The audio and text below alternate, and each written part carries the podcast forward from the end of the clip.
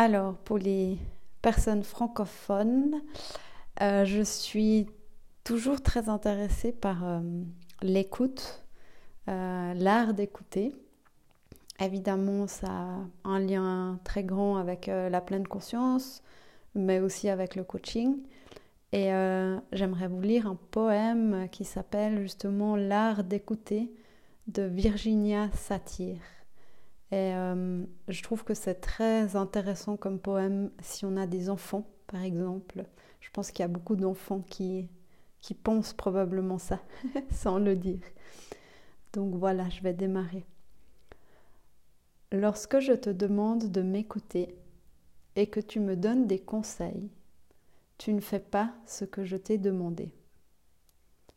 Lorsque je te demande de m'écouter et que tu dis que je ne devrais pas me sentir ainsi, tu piétines mes sentiments.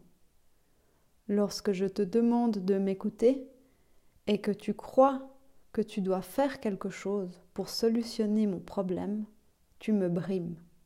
Aussi étrange que cela puisse te paraître, écoute. Tout ce que je te demande, c'est de m'écouter. Pas de parler ou de faire, ou juste m'entendre.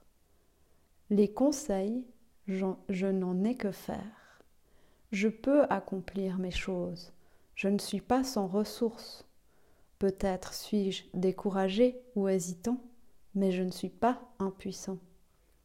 Lorsque tu fais quelque chose à ma place et que je peux l'accomplir moi-même, tu contribues à ma peur et à ma faiblesse.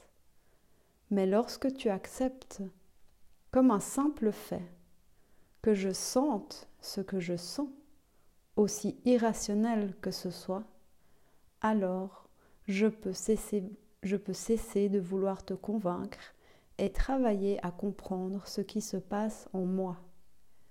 Et si un jour tu désires parler, je t'écouterai à mon tour.